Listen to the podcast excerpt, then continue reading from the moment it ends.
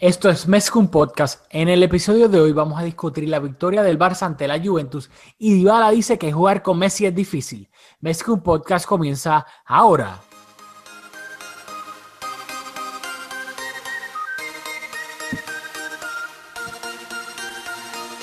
Kevin Roland, contigo empezó todo. Som el millor club del món, diguin el que diguin. Catalunya! Apreteu-vos els cinturons, que ens ho passarem bé. Yo soy Rafa Lamuy junto a Julio Borras y esto es Mezcum Podcast, espacio totalmente dedicado a, a discutir la actualidad del Fútbol Club Barcelona. Julio, ¿de qué te ríes? Me gusta, me gusta la emoción y el entusiasmo. Tira el auspiciador que tenemos muchas ganas de discutir el partidazo del Barça ante la Juve. Ahí lo tiro rápido para salir de Luisito ya. Este, para que lo sepan, este Mezcum Podcast es auspiciado por Conito Baila Bodeguita, localizado en la avenida San Patricio, el mejor lugar en Guaynabo, Puerto Rico, para ver fútbol con seis pantallas disponibles y las cervezas más frías del área metro. Y si todavía no tienen luz, yo sé que hay gente que ya la tiene, pero si no la tienen en Puerto Rico después de que pasó el huracán Irma, recuerden que en Conitos tienen pla- planta eléctrica, así que pueden ver todos los partidos de fútbol, de la Champions, de la Liga, del Barça, de lo que sea, y también tienen cervecitas frías de todo porque tienen planta eléctrica, así que recuerden, vayan a Conitos Baila Bodeguita en la avenida San Patricio en Guaynabo, Puerto Rico. Boom. Muy bien. Ya, estamos ready. Estamos ready, estamos, estamos vivos, estamos a salvo. Eh, por suerte. eh, Julio está a eh, salvo.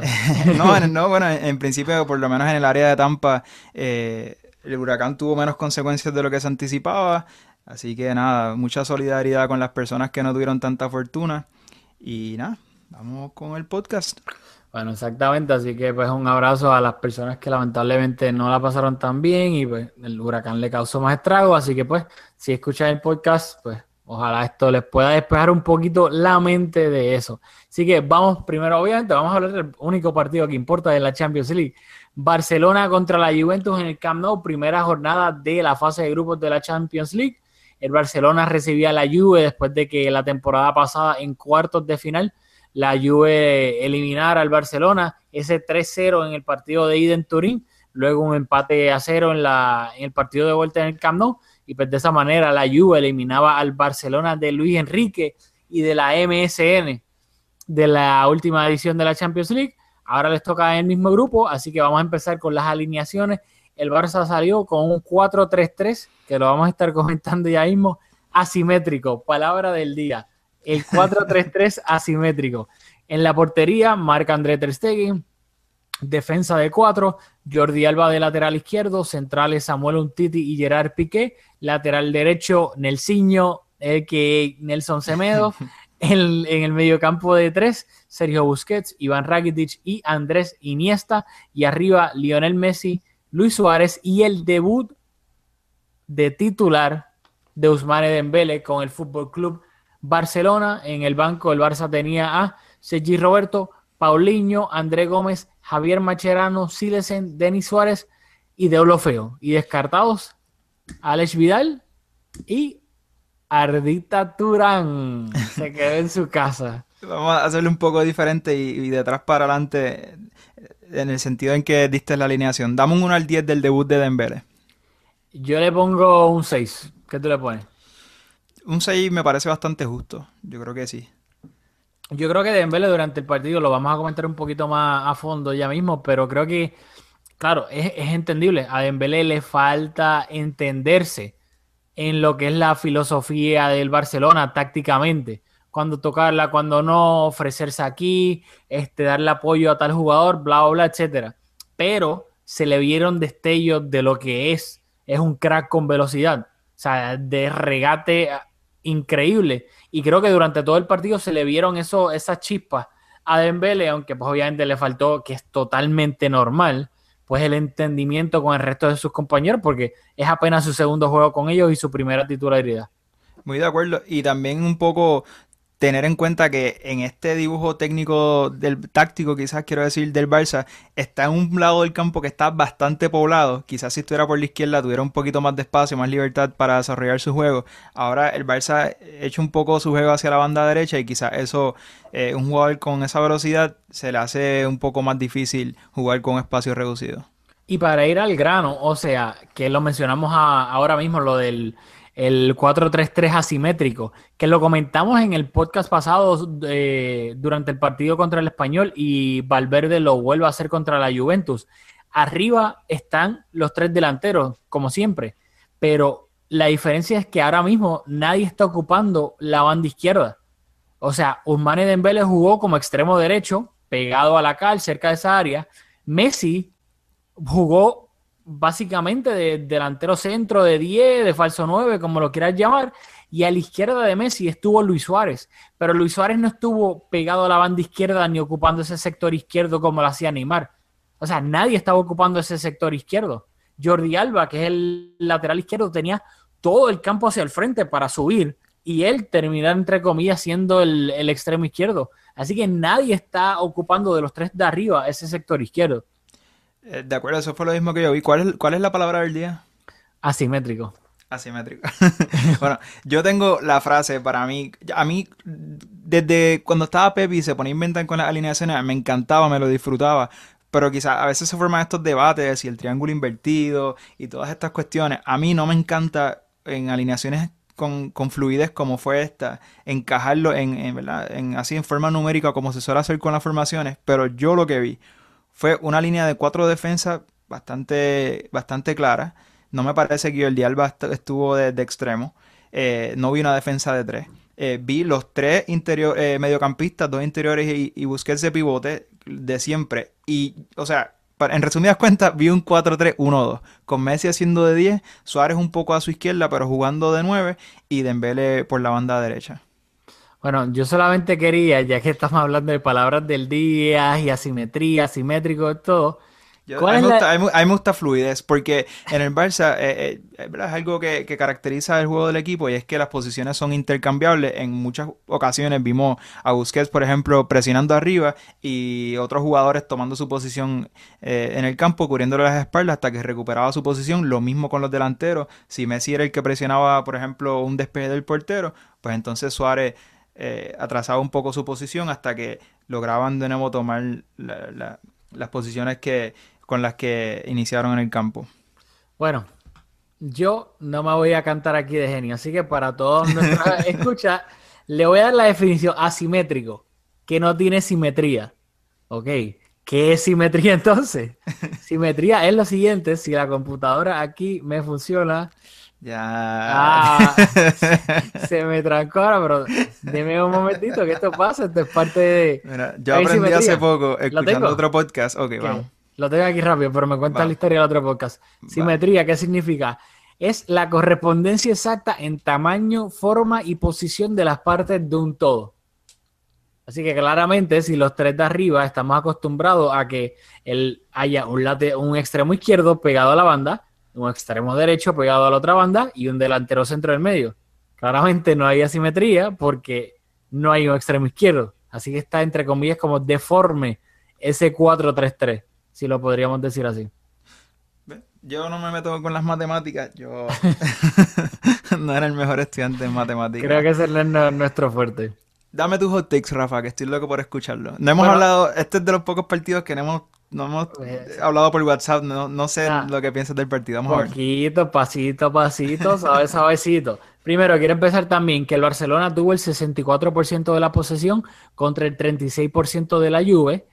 Claramente aquí todos sabemos que necesariamente tener posesión no se traslada a ser mejor equipo necesariamente. Luego, tiros. El Barcelona tuvo nueve remates contra 13 de la Juventus y de esos nueve remates del Barcelona, cinco fueron al arco y de los 13 de la Juventus, 7 fueron al arco. Así que la Juve tuvo más remates y más remates al arco que el Barcelona, que soy bastante curioso para analizar ahora mismo. Y quería rápido. Ah, dale, dale. No, no sé si esa estadística la tienes dividida por mitades, pero me parece que la mayoría eh, fueron en la primera mitad donde el Barça tenía el control del partido, sin embargo la Juve tuvo oportunidades puntuales de, de anotar.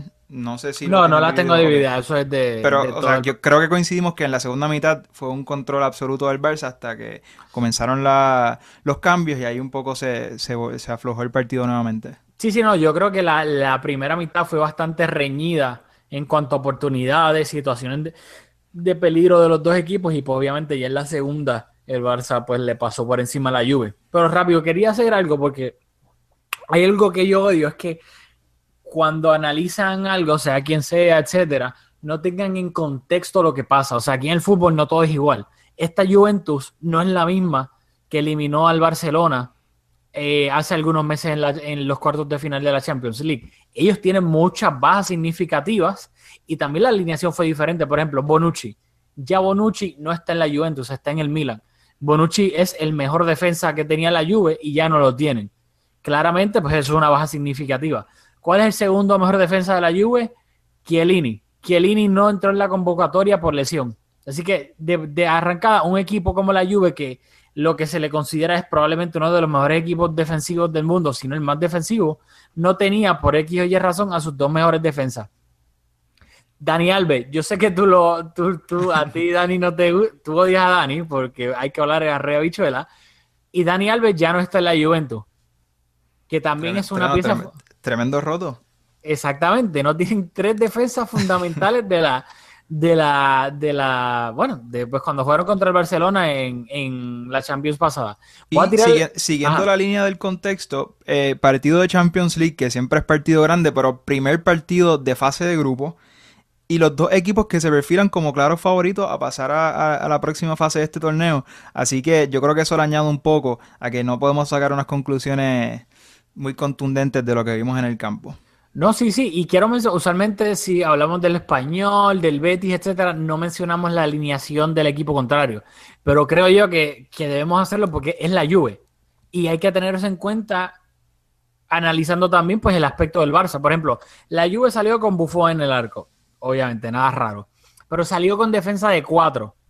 Matías de Giglio fue el lateral derecho, Barzagli y Benatia, sí, Barzagli el dinosaurio, fue central con Benatia. Luego en la eh, lateral izquierdo fue eh, Alexandro.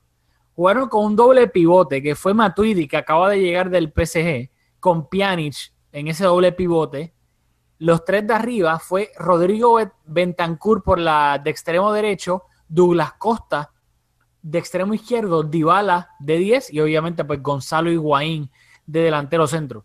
O sea, que quería mencionarlo porque es la Juve, no es... Iba a decir Puerto Rico sí, pero no, no quiero ser malo. ¿Sabes? Es un equipo, ¿sabes? De top del mundo. Y pues hay que analizar las diferencias de... Porque dicen, no, olvídate, le pasó por encima de la Juve. Pero hay que tener en cuenta que ni antes de perder con el Madrid éramos horribles, ni ahora por ganarle a la Juventus con los cambios que han tenido de una temporada a la otra, somos, olvídate, el mejor equipo del mundo y vamos a ganar el triplete y todo, ¿me entiendes? Que eso es lo que lo quería contextualizar, ¿sabes? Que Muy bien. tampoco aquí pues seamos ahí prisioneros del momento. Creo que muy acertado tu argumento. Gracias, muy amable. Este, lo que quería mencionar otra cosa rapidito es que para mí, no sé si estás de acuerdo, pero la Juve dio varias sensaciones de peligro en la primera mitad antes de que llegara el gol de Messi. No sé si estás de acuerdo. Estoy de acuerdo, particularmente en, en- en las transiciones. Creo que marcando, lo anticipamos eh, en las redes sociales que Douglas Costa iba a ser una buena prueba para Semedo. No sé, ¿coincides con que la pasó con A? No, sin duda alguna. O sea, Douglas voy a Costa, hablar. un jugador, o sea, con un regate, cada vez que, la, que, que tomaba el, el- el balón al pie, era peligrosísimo. Creo que eh, muy bien Semedo marcándolo. Sin embargo, en, la- en algunas transiciones co- coincido con que se mostraron bastante peligrosos. No, sin duda alguna. Ya mismo créeme que mi hot take, yo voy a hablar de nuevo de Semedo. O sea, te lo dije, es mi man crush ahora en el Barça. Así que voy a hablar un poquito más profundo. Pero en cuanto a esas oportunidades, por ejemplo, en el minuto 6, Matías de Chilio sacó un remate desde fuera del área que Ter Stegen, un paradón, le llegó con la puntita de la mano, de la mano derecha que en otro día eso termina en el fondo de la red. Eso es un paradón de Ter Stegen que mantuvo el marcador 0-0. Que, no se fue a córner, quiero decir. Exacto. Luego, en el minuto 8, el Barcelona tuvo un córner que la Juve salió, o sea, la- al contraataque a las millas. Dybala se fue solo, que en otra ocasión eso probablemente termine en gol, y Semedo por velocidad pura, que yo le voy a decir el O sea, Puma. cu- o sea, pero cuando, cuando dice o en otra ocasión, quieres decir, por ejemplo, si hubiese estado Dani Alves de lateral no, no, no, no, no, sí, estaba Alex Vidal. derecho. Me hiciste la este- camita. Ah, Taiba, Alex Vidal tampoco estuvo convocado, gracias y buenas noches. Este Semedo, que ahora en adelante le voy a decir el Puma, llegó pero de que volando y le cerró el ángulo a Dybala que lo incomodó tanto que lo que fue un remate ahí suavecito a las manos de Ter Stegen. Así que yo creo que es bastante, o sea, hay que recordar eso. Y otra cosa, en el minuto 25 hubo un cambio de banda de Douglas Costa a Rodrigo Bentancur, que tiró, como decimos, de- en, dentro del área, Rodrigo Bentancur tiró el centro de la muerte, que es eh, justamente entre el último defensa y el portero. Y Jordi Alba llegó en el último momento a bloquear ese, ese centro. Que si Jordi Alba no llega a bloquear ese centro, sabe Dios qué, qué pasa, porque fue un centro peligrosísimo, pero se, peligrosísimo. Este, luego en el 43, otra jugada peligrosa. Ah, Esto es clave porque fue antes del gol de Messi. Buenas combinaciones de la Juve y Semedo en dos ocasiones, no en una, en dos, terminó despejando el balón. Porque ni Piqué ni nadie estaba cerca y llegó Semedo a última hora a, a bloquear, el, a despejar el balón. Así que la Juve tuvo como tres o cuatro ocasiones claras de gol antes del gol de Messi, que obviamente si no es por la buena defensa, especialmente de ese Mediño, quién sabe si este partido pues claramente toma otro rumbo. Claro, de acuerdo. Y igual, si Messi no anota eh, el gol en el momento en que lo hizo, entramos en la segunda mitad eh, jugando en casa, que siempre uno sale a buscar los tres puntos. Quizás hubiese sido otro partido con, jugando con un poco más de prisa. Así que definitivamente ese gol marcó un antes y un después. El partido pudo haber tomado otro rumbo por completo. No anotando o habiendo conseguido uno de esos goles que acabas de describir. No, claro, y ya que hablaste del gol de Messi, lo tengo que hablar, porque hay mucha gente que todavía critica a Ter Stegen, hay algunos loquitos o loquitas que dicen, no, que si el Barça debería tener otro portero, y yo me quedo como que, está en serio, como que, o sea, ¿qué, qué, qué, qué partido estuve? O sea, Ter Stegen es clave en este Barcelona. Todo el gol de Messi, sí. Messi se lleva a los headlines porque marcó, el, por ejemplo, el primer gol, que fue un golazo, pero es que toda la jugada empieza con los pies de Ter Stegen. En la yo, Juve, yo creo que la, la- la gente, o sea, el Barcelona es un equipo al cual lo- lo- los contrarios los presionan bien arriba en el campo. Lo vimos con- contra el español. La Juve no, no, no presionó tan arriba, pero en ocasiones puntuales todos los equipos hacen ¿verdad? una buena presión bastante alta. Y si no son por jugadores como Piqué, que mucha gente no lo habla, a, a Piqué la gente solo lo menciona para criticarle sus gestiones defensivas, pero es una válvula, es una válvula de escape y es un lujo tener un jugador que tiene la capacidad de manejar el balón con los pies como lo hace Piqué, como lo hace Ter Stegen y es algo que no se ve, es algo que no se habla, pero el Barça no podría jugar como juega sin, sin jugadores que en esa parte del campo tengan la capacidad de manejar el balón al pie como, como lo hacen ellos dos. Así que qué bueno que, que lo señalas porque creo que es algo que se pierde en las discusiones. No, sin duda alguna. O sea, la jugada comenzó con lo- eh, los pies de Ter, de Ter Stegen. Abrió este, a la banda derecha con Piqué, que se abrió pues para ese lado. Piqué recibe bien, pasa en largo al mediocampo a Dembele, que eso es de lo que hablaba ahorita, de que tal vez Dembele en cuanto a lo colectivo no estuvo de 10, pero dio los, los destellos del crack que es en cuanto a velocidad y técnica. O sea, Dembele recibió el pase largo de Piqué, la bajó con el muslo, como si nada, se la bajó el pie, boom, dos toques y abrió a Messi al medio campo, que eso básicamente le liberó a Messi para que tuviese toda esa carrera hacia, el hacia, hacia la portería. Luego Jordi Alba, como una moto, subió por la banda izquierda y yo pensaba lo normal, lo de siempre, que Messi iba a abrir a la banda izquierda con Jordi Alba, pero Messi que elige hacer una pared con Luis Suárez que está en el borde del área. La hace, Luis Suárez se la devuelve y luego Messi remata cruzado y termina este, venciendo a Buffon. Así que para mí eso fue un golazo a la contra, pero en cuanto a técnica, porque desde Ter Stegen con el pase, Piqué con la recepción, luego con el pase a Dembele, Dembele con la recepción, luego con el pase a Messi y luego la pared entre Messi y Suárez. O sea, fue un golazo en el minuto 44, justo antes de irte a, me, a medio tiempo, que esos son los goles anímicos. La Juve dice, mira, estábamos haciendo todo bien, estábamos creándole peligro a la contra y viene y pues el de siempre. Messi nos marca un gol 44 justo antes de ir al medio al entretiempo. Bien, Coincide Messi, jugador del partido. Creo que es un poco tonto la pregunta, pero hay que hacerla. No, sin duda alguna. O sea, si quieres abundar un poquito más, no sé, porque yo voy a abundar bastante en lo de Messi. Y no, quiero que. Sigue por ahí, no, no, no, no me- no dejes que te detenga. No, que a mí, lo, lo- especialmente en este partido, es lo que hablamos de Messi. A mí me. Messi, cuando le da la gana y dice: Mira, yo en este partido voy a ser el mejor, obviamente, lo hace ya. O sea, es que no es ni cerca. El segundo mejor jugador del mundo, que es Neymar, para mí, no está ni, ni, ni- no le llega ni a los tobillos. O sea, Messi está en- estaba en todos lados, de delantero centro, de 10, bajaba a hacerle Xavi, ayudaba con las coberturas, tocaba, salía de la presión, enganchaba, remataba. O sea, no sé, yo me estoy enamorando de nuevo de Messi. Estoy de acuerdo. o sea, yo creo que esa misma frase la utilicé en el último episodio, que me, me- me estoy enamorando nuevamente de él. Sí, es que es absurdo, o sea, cuando a Messi le da la gana. O sea, no hay, no hay ni, es que no hay, no hay ni, no hay ni discusión. O sea, cualquier persona que, de acuerdo. O sea, eh, yo, porque te conozco bien, sé, sé por qué estás diciendo lo que estás diciendo y, y estoy leyendo entre tus líneas, pero, pero hay personas que no merecen que los mencionemos en un, un espacio destacado como es este. Gracias, muy amable. Luego, rápido, ya que seguimos hablando de Messi, en el minuto 51, otro jugador de Messi le dio al palo, luego rebotó en la espalda de Buffon y se terminó yendo para un córner. Iba a ser otro golazo, pero por suerte para Buffon, en, e- hasta ese momento no terminó en gol.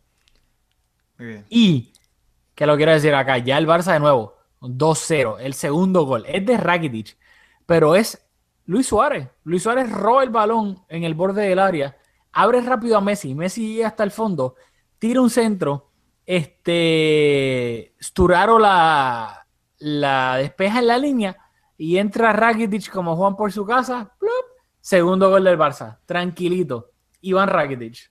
No, y le vuelve a marcar luego de, de aquel gol, eh, disculpa, después de aquel gol en la, en la final de la Champions. eh, eh, así que el, el gol de la revancha le vuelve a marcar. el- la Juve tiene pesadillas con Rakitic a este punto.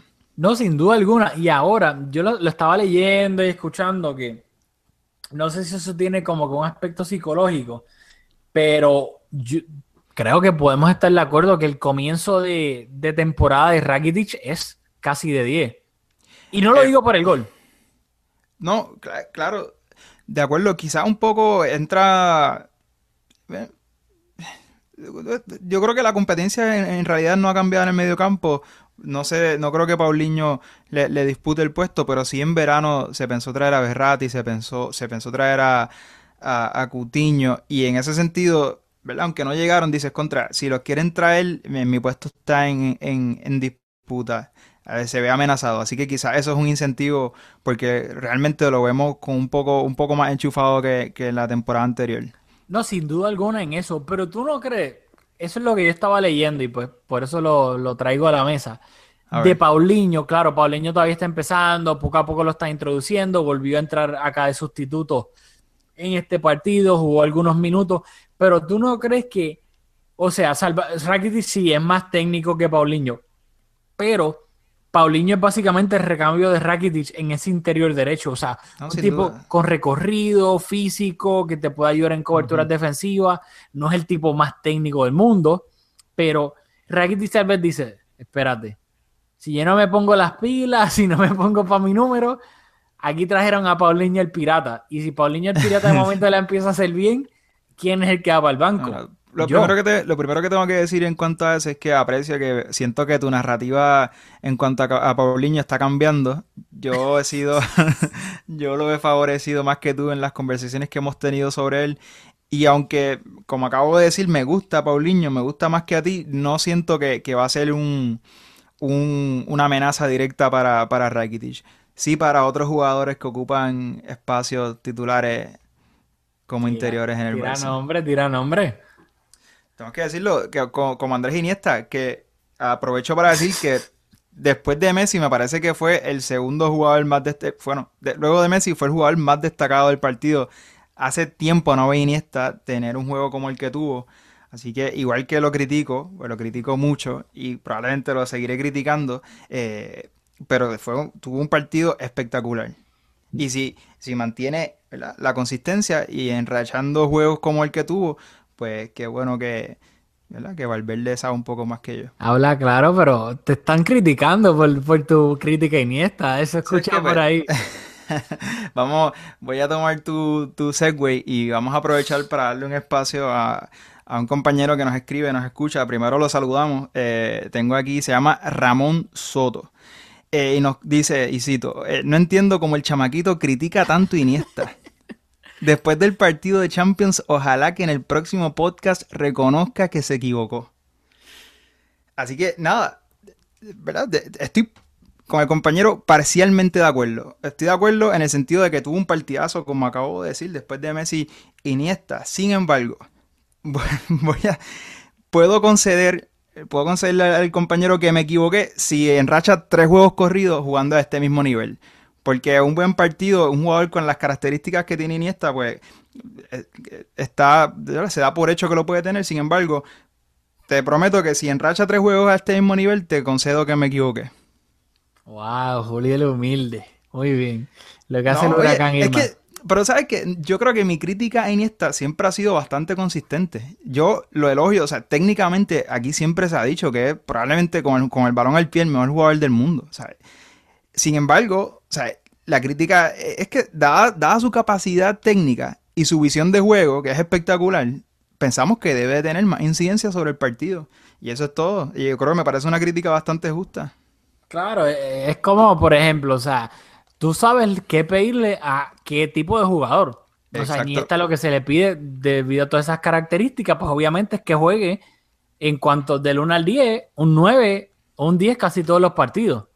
A Paulinho tú no le vas a pedir un 9 o un 10. Claro, o sea, Iniesta le pedimos que sea un jugador más determinante. ¿Qué pasa? Como consistentemente no lo es, pues pedimos que, ocupe otra posición en el campo o en el banco o no sé.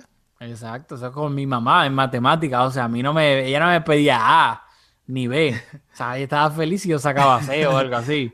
Algo así. tú- uno tiene que saber a, quién le pide qué. Exacto. Este, bueno, pues vamos al, al segundo gol de, perdón, al segundo gol de Segundo Messi, gol de Messi, correcto. y el tercero del partido, que quiero comentarlo de nuevo, la Juve arriba atacando, el Barcelona roba el balón y de nuevo, pla, pla, pla, la contra.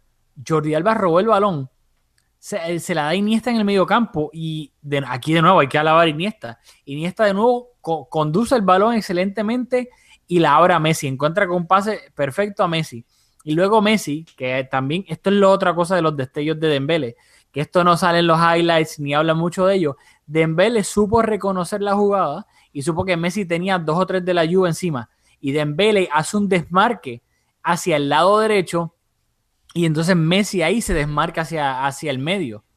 Que entonces Dembélé supo leer la jugada porque luego Messi saca, hizo un amague que iba a rematar al primer palo y tú ves en la repetición en slow motion que Benatia ah, piensa que Messi va a sacar el remate al, al primer palo cruzado y hace como se pone en el medio Benatia como que tratando de bloquearla y Messi lo sigue después y la cara de Benatia es como que oh, como que oh shit, como que me comí el fake y ya no le voy a llegar. Y por eso es que Messi después puede sacar el remate completamente solo que para vencer a Buffon. Y en la celebración del gol de Messi, Messi apunta, que eso a mí me encantó, porque son esos pequeños detalles que tú te das cuenta de la relación. Y cuando Messi, que claramente es el alfa y el omega, reconoce a Dembélé que hizo el buco bueno, que le dice como coño, gracias, vi lo que hiciste por mí. Y en la celebración, Messi está sonriendo de nuevo, señalando a Dembélé como que me salvaste ahí, me ayudaste con ese desmarque que hiciste. Y a mí me encantó esos pequeños deste- destellos de Dembélé y obviamente pues en el gol de Messi. Sí, o sea, yo estoy de acuerdo y vi lo que tuviste en cuanto a la celebración y es un desmarque que el delantero tiene que hacer y me encantó que lo hiciera. Sin embargo, cuando vi la repetición no me parece que la defensa se va lo suficiente con él como para, como para incidir en el gol. Quizás, quizás sí, pero eh, es un gol de Messi que con sus movimientos y, y, y todas esas fintas que hace mete un golazo. Ok, está bien, está bien. Yo Te, hablo te con Dembélé pregunto, porque Dembélé, Dembélé para mí, el- el- o sea, ya que dimos el contexto, es un partido importantísimo, sin embargo hay que ponerlo, ¿verdad? En el lugar en que, que hay que ponerlo, no, no nos debemos de, de emocionar más de la cuenta. ¿Qué quieres ver de Dembélé que no viste?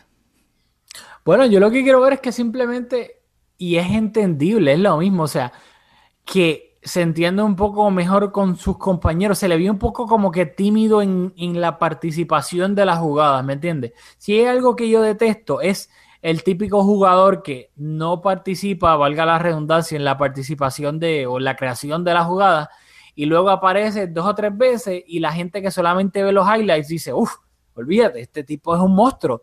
Pero tú que ves los partidos, los 90, te chupas los 90 minutos, tú dices, este tipo ha aparecido tres o cuatro veces en 90 minutos. Las otras veces ni la tocaba.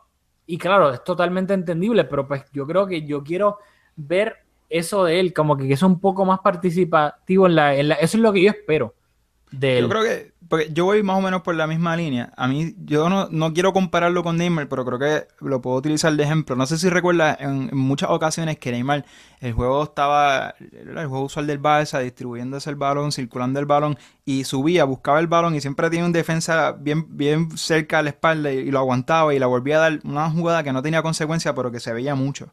Yo creo que los jugadores que son bien diestros necesitan entrar en el partido, necesitan entrar el calor. Y esos toques, aunque no, no tienen mucha incidencia sobre el juego, sobre el resultado, yo creo que sí ayudan al jugador a entrar en, en calor, tocarla, tener toque. Y a Dembélé le faltó un poco eso. Estaba bien pegado a su banda, estaba bien, ¿verdad? Como lo has comentado, tuvo destello de asociarse con los compañeros. Sin embargo, creo que tiene que tomar esa iniciativa un poco más de presentarse, recibir el balón, aunque no sea para una jugada que termine espectacular, y participar más. Creo que más o menos vamos por la misma línea. Sí, no, yo estoy totalmente de acuerdo, pero es que, pero claro, hay que pues obviamente tener en cuenta la situación que es totalmente entendible, es su primer partido como titular y lo juegue en la Champions. Claro, sí, pero, o contra sea, no, Jordan. no- no le estoy pidiendo como que, o sea, quiero enfatizar en que no es que, que vaya, la busque y haga un pase filtrado, no, no, o sea, eh, eh, sino que entre en calor, que entre en juego, que la toque con Semedo, un toquecito para atrás, un toquecito para adelante, lle- llevas un ratito en la banda, preséntate al medio, tócala con Busquets, vuelve a tu banda, ¿entiendes? Entra en juego. No, no, Y, sí. esa- y- y esos toquecitos te ayudan a entrar en confianza, quizás cuando entonces la tocas y estás en la posición correcta, te sale bien la jugada. Sí, no, ahí en verdad que no tengo nada que refutarte, pues estoy de acuerdo. Este rapidito. Bueno, ah, Se-. Semedo, no- no, ¿ya tiraste todas las balas de Semedo? Porque, porque tengo un comentario que, Dale, que quiero hacer. Mira, a mí los laterales eh, es una posición que, que los mejores lo hacen excelente en defensa y lo hacen igual o mejor en ofensiva. Y casi siempre lo que se destaca es lo- sus aportaciones ofensivas. Sin embargo, para mí, si tú eres un defensa, ya sea un defensa central o seas un lateral, tu responsabilidad principal es defender. Y a Semedo yo le tengo que dar porque en este partido ofensivamente no, no, no me parece que fue un, un juego particularmente bueno. Pero sí, como lo comentaste cuando hablaste de las situaciones que, tuvieron, que tuvo la Juve para anotar, estuvo bien, bien presente en momentos bien importantes. Y eso es lo que le pido a un lateral. Y eso le va a dar libertad a Jordi Alba, que ahora tiene más espacio por la banda izquierda, a recorrer con libertad, porque tiene la seguridad, la certeza de que tiene un jugador en esa banda que puede asumir esa responsabilidad junto con los dos centrales. Así que se lo aplaudo y que poco a poco ¿verdad? empieza a desarrollar esos ofensivos que es bastante complicado eh, y más con un jugador nuevo por la banda derecha como, como Dembélé. Ok, qué bueno que mencionaste eso de que Jordi Alba tiene más espacio por la banda izquierda porque por poco se me olvida. No lo tenía apuntado en ningún lado y me lo recordaste. Que lo quiero decir ahora para que después no me digan ventajistas ni cuando aparezca por ahí en. Ah, mira, ahora el Barça tiene problemas. Perdón, estoy tomando una cervecita, me erudo. Este, cuando por la formación asimétrica, especialmente de los tres arriba. Ahora está funcionando todo bien porque obviamente algo novel, o sea, los equipos no se esperan que el Barça juegue con los tres de arriba en eso asimétricamente. Pero ¿qué, qué significa eso? Que Jordi Alba, de la misma manera que tiene todo el espacio del mundo para atacar hacia arriba por esa banda izquierda, si un equipo decide tirarle al lateral derecho más al extremo derecho, hacer un 2 contra 1 a Jordi Alba, teniendo en cuenta que el mediocampista que lo va a ayudar es Iniesta, que claramente en facetas defensivas pues no podemos contar mucho con él. Yo creo que al Barça le pueden, una vez ya pues se den cuenta si Valverde sigue jugando de esta manera, un equipo le puede tirar a dos jugadores buenísimos técnicamente y rápidos. Y yo creo que pueden poner en bastantes apuros a Jordi Alba si le hacen un 2 contra 1, teniendo en cuenta de que no hay un extremo izquierdo, porque Suárez básicamente está al lado de Messi en el medio, y el interior izquierdo es Iniesta, que qué ayudas defensivas le va a dar a Jordi Alba. Yo, yo estoy de acuerdo, pero quizás ahí un poco vemos a Valverde, puede ser que, que tenga razón. Sin embargo, me inclino a pensar que, que fue una maquinación de Valverde en el juego con el español.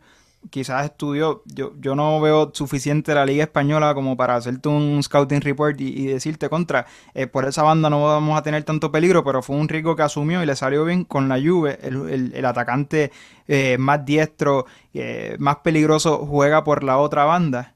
Y quizás también asume ese riesgo. Vamos a ver si, ¿verdad? En, un partido en donde por las dos bandas eh, el otro equipo pueda crear peligro, si se mantiene esta formación asimétrica donde ningún extremo puede ayudar en la labor defensiva. Sí, sí, que claro, a mí me sorprendió que, claro, a mí no me pagan millones para hacer ajustes tácticos en el partido, a mitad del partido. A, a Allegri sí le pagan. Que claro, ahora después uno viendo la 3, uno dice, contra, ah, ¿qué tal si a- Allegri hubiese sido un poco más inteligente y dice, espérate, pero es que aquí no hay nadie por la banda de Jordi Alba y hubiese cambiado a Douglas Costa para esa banda? Tal vez le hubiese podido haber hecho más peligro de lo que estaba hablando, pero pues nunca sabremos. Este, rapidito antes de entrar a las palabras de Dybala, que quiero hablar de eso para terminar. Muy bien. Quiero decir rápido, la- las tres sustituciones del Barça Sergi, que entraron al partido fueron Sergi Roberto, que entró por Dembele en el minuto 71. Y algo curioso, Sergi Roberto no se puso de lateral derecho, Valverde no lo puso, no fue al medio campo. O sea, Sergi Roberto fue posición por posición. Jugó de extremo derecho. Y claramente Sergi Roberto es el, la curita del Barça. O sea, juega donde lo pongan. Juega de, de interior, de lateral derecho, de extremo derecho. En el partido del primer partido de liga contra el Betis en el Camp Nou jugó de 10, casi de delantero también. O sea que quiere- quería enfatizar eso rápido para demostrar que claramente Sergi Roberto es el comodín de, de este Barcelona. Yo hice esa misma observación, sin embargo, fue un espacio de tiempo bastante corto. Yo creo que hubiese sido más difícil cambiar la formación por su, su- su- su incorporación. Así que no sé si, si puedo leer mucho más de lo que, de lo que acabamos de comentar. Veremos. Pero fue curioso. Luego, Fue curioso. Rakitic salió en el 77 y entró Paulinho de nuevo. Segundo partido consecutivo que entra de, desde el banco. Tampoco yo creo que se le pueda analizar mucho a Paulinho en el Barça porque creo que entre los dos partidos no ha jugado ni 45 minutos todavía. Así que pues analizar a Paulinho ahora creo que sería irresponsable de, cualquiera. Y este, lo último, Iniesta salió en el 83 y entró el favorito de todos, André Gómez, que de la misma manera que lo alabamos en, en el partido contra el Español por esa gran jugada en el gol de Luis Suárez, acá, o sea, nada más jugó 7 minutos, ponle 10 exagerándolo. Y es que son cosas tan pequeñas, pero tan desesperantes. André Gómez, una la tuvo en la banda izquierda. En vez de tocarla de para atrás, rápido, un toque, trató de írsele al defensa que tenía encima. Boom, la perdió, se fue de él, saque de banda de la Juve. Otra jugada que tuvo, de nuevo, mal pase. ah, se la pasó hacia atrás a Luis Suárez, saque de banda de Luis Suárez, se la dio a André Gómez, André Gómez se la tocó a Luis Suárez, la mandó fuera, saque de banda de la Juve. Esas son cosas tan pequeñas porque me Pero desesperan lo, único tanto. que, lo único que te tengo que decir es que o sea, ahórrate la, la- la energía de criticar la- lo que hizo André Gómez entrando de cambio. Para tu salud mental.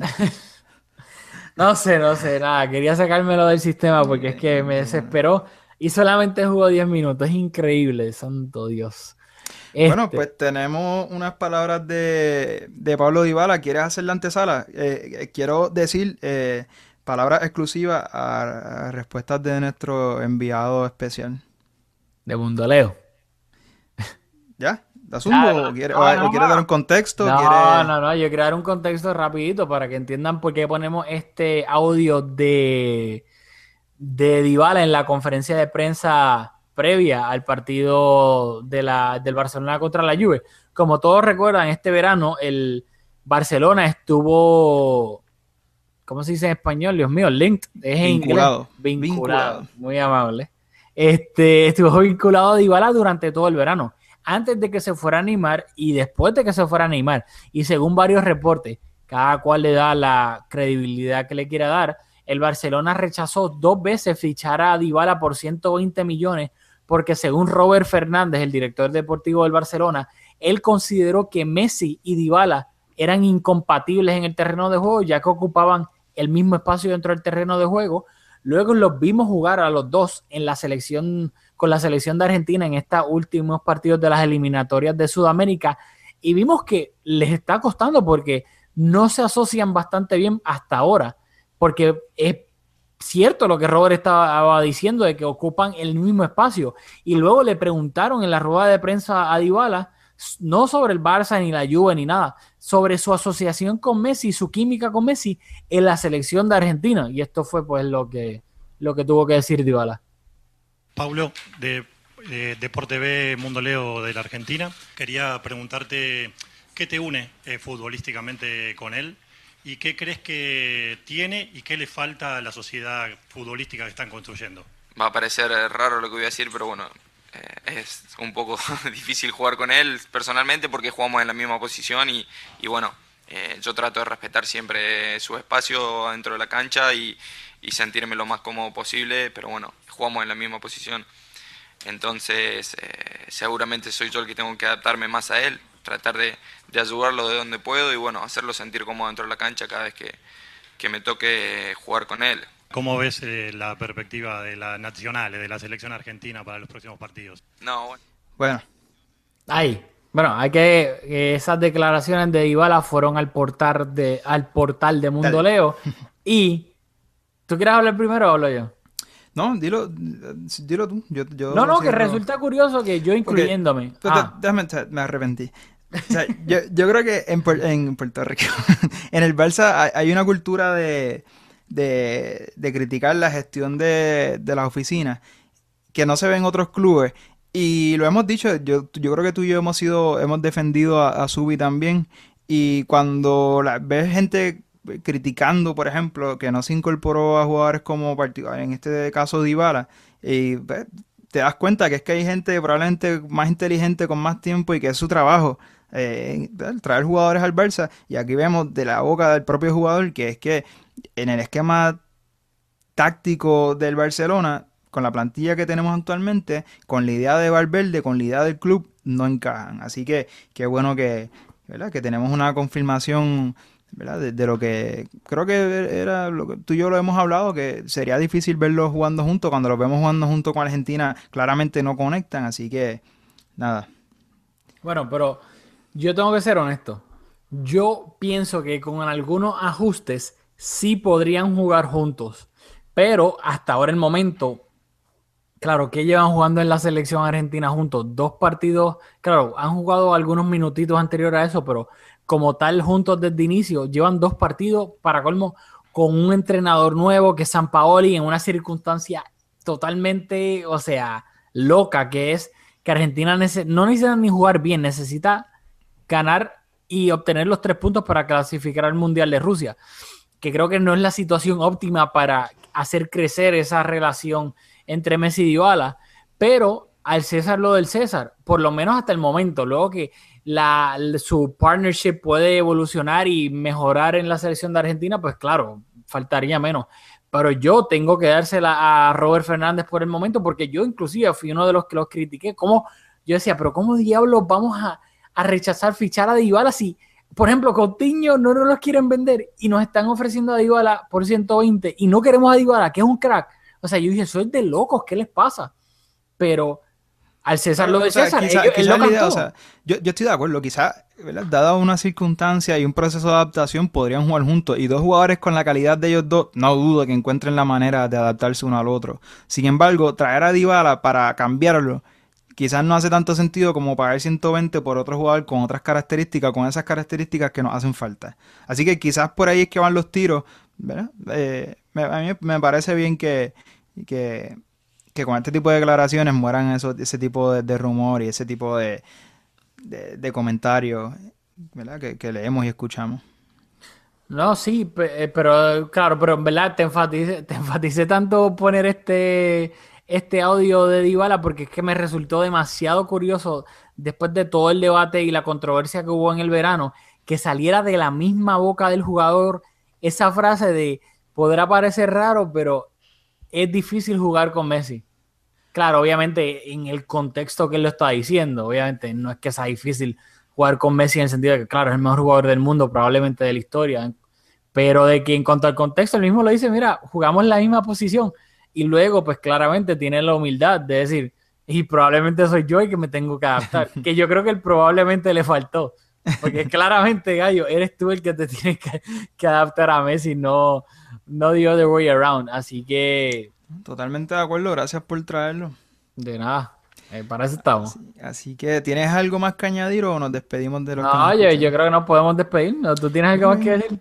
No, simplemente agradecerle al compañero que criticó mi opinión. Eh, lo invito a que lo vuelva a hacer, si así lo siente, y a todos los que nos escuchan. Rafa y yo nos pasamos peleando. Ahora mismo tenemos una, no es una apuesta, pero quizás una pelea que constante.